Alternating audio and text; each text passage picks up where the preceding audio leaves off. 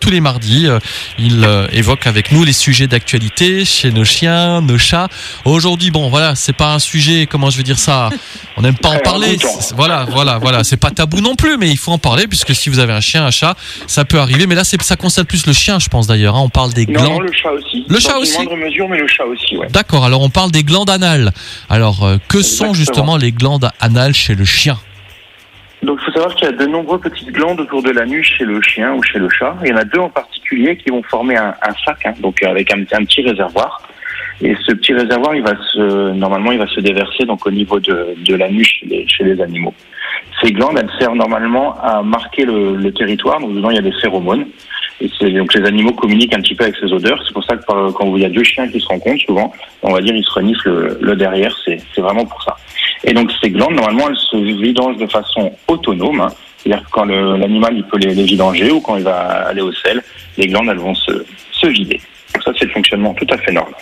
Alors comment on sait si euh, les glandes anales de notre chien euh, sont pleines justement? Alors tout à fait. Donc là j'ai dit dans le meilleur des cas elles se vident toutes seules, mais parfois souvent les glandes elles peuvent se boucher, elles vont continuer à produire leur substance et la glande elle va gonfler, elle va tirer sur les tissus autour et ça va devenir douloureux. Et donc là les signes les plus fréquents qu'on va voir c'est le signe du traîneau. Donc ça c'est vraiment caractéristique. C'est l'animal qui va être assis et qui va commencer à se frotter les fesses sur le sol en marchant avec les pattes à l'avant. Ensuite c'est les animaux qui vont pas arrêter d'aller se lécher, se mordiller la queue. Il y en a même d'autres qui vont recevoir comme des petites décharges électriques. Dans ce coup, ils vont se retourner brutalement, comme s'ils avaient été piqués par quelque chose. Et vraiment, quand ça devient très très grave, ils ont même des difficultés à faire les à faire les selles. hein.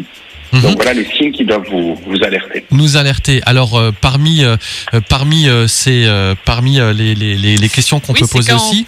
Quand les vider finalement Alors il faut les vider à partir du moment où ça le gêne. Donc comme j'ai dit d'une façon normale, avant de se vider toute seule. Mais dès que vous voyez que l'animal il fait des symptômes comme je viens de décrire euh, plus haut là, enfin à l'instant, et ben dans ces cas-là il faut faut les vider. Donc soit vous arrivez à le faire vous-même, soit il faut passer chez votre vétérinaire qui va vous le faire. Il n'y a pas de souci. Mhm. Et puis est-ce qu'il y a euh, est-ce qu'il y a euh, euh, donc là, là Comment les vider, comment voilà c'est est-ce que Oui, c'est on ça peut les vider soi-même finalement. Parce que oui, bon, fait, même si c'est un sujet un peu bizarre aujourd'hui, Il est mais il faut perturbé, bah oui, hein, ça me- je sais pas pourquoi Ouais, ça me perturbe ce ouais. sujet là aujourd'hui, c'est ça me perturbe un peu, pardon. Ouais. Mais bon, Donc, si est-ce on- que- oui, Ouais, on peut les vider soi-même, bien sûr, c'est un coup de main à prendre. hein. Donc, euh, si vous vous sentez capable, donc surtout mettez des gants ou des choses comme ça, c'est une odeur nauséabonde qui sent vraiment le poisson pourri, qui, qui sent vraiment très très mauvais. Vous levez la queue du chien et là, vous allez essayer de sentir les glandes donc sur les marges de l'anus. Ça, c'est c'est gros comme euh, comme la moitié d'un petit doigt. Et quand vous la sentez, vous appuyez dessus pour essayer de la vidanger.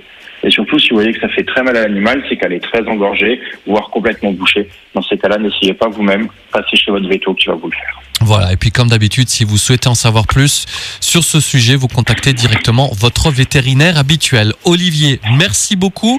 Toi, tu nous remets tout sur notre site C'est ça, internet. sur le site internet, Voilà. ou en podcast.